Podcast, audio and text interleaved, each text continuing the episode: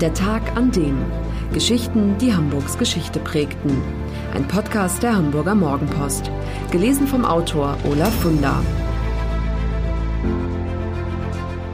Der 21. April 1643. Der Tag, an dem aus Hamburger Seeleuten Walfänger wurden.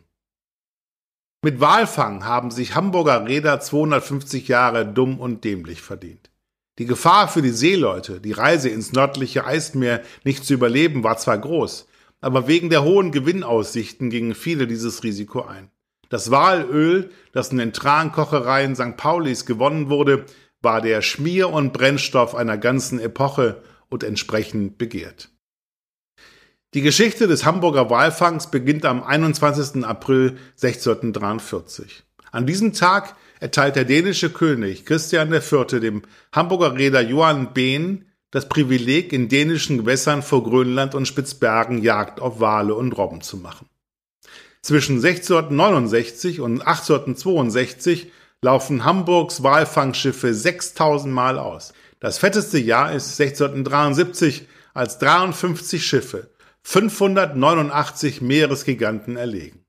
Vor allem auf den Grönlandwal haben es die Walfänger abgesehen. Er wird bis zu 18 Meter lang und wiegt so viel wie 20 Elefanten. Weil er ein langsamer Schwimmer ist, ist er eine leichte Beute. Selten sind es Männer aus Hamburg, die auf den Schiffen anheuern. Die Besatzungsmitglieder stammen meist aus den Elbmarschen und den Nordseeküstengebieten, viele aber auch aus Ameland von Amrum, Borkum, Föhr, Röm und Sylt. Meist handelt es sich um arme Landwirte, die ihre Familien von den paar Kühen im Stall nicht ernähren können.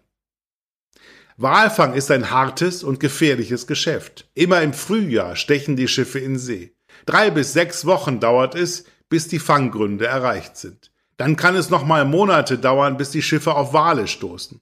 Ist endlich Beute in Sicht, lassen die Männer die Schaluppen zu Wasser und versuchen sich rudernd dem Wal zu nähern. Schaffen es die Männer ganz nah ran, wirft einer die Harpune. Wenn sie trifft, wird es richtig gefährlich. Dann nämlich taucht der Wal vor Schmerz und Schreck blitzschnell in die Tiefe und droht das Boot mit sich zu reißen. Die Männer geben immer mehr Leine so lange, bis der Wal ermüdet auftaucht. Das ist der Zeitpunkt, ihm die tödlichen Stiche beizubringen.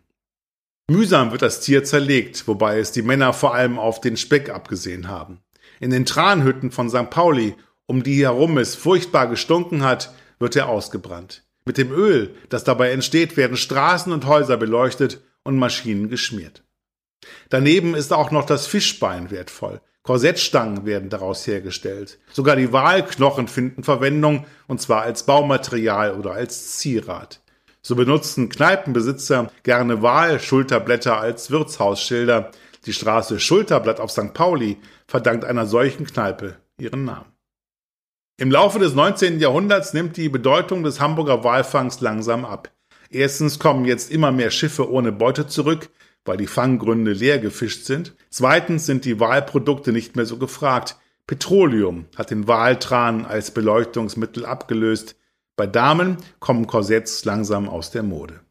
Eine kurze Renaissance erlebt der Walfang in den 30er Jahren des 20. Jahrhunderts, als die Nazis das Ziel verfolgen, von Fettimporten unabhängig zu sein und deshalb eine neue Flotte aufstellen. Aber mit Beginn des Zweiten Weltkriegs ist es mit dem modernen Walfang schon wieder vorbei.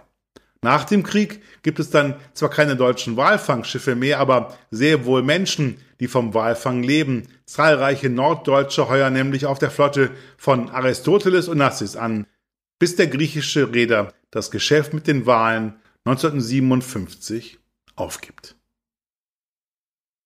Hamburg Freihaus testen Sie die Mopo als digitale Zeitung. Fünf Wochen für nur fünf Euro. Jetzt bestellen unter www.mopo.de slash testen. Das war der Tag an dem Geschichten, die Hamburgs Geschichte prägten. Eine neue Folge lesen Sie jeden Sonnabend in Ihrer Mopo und hören wöchentlich einen neuen Podcast. Noch mehr Historisches aus Hamburg, wie zum Beispiel das Buch zu dieser Serie oder die Magazine Unser Hamburg, finden Sie auch online in unserem Mopo-Shop unter www.mopo-shop.de.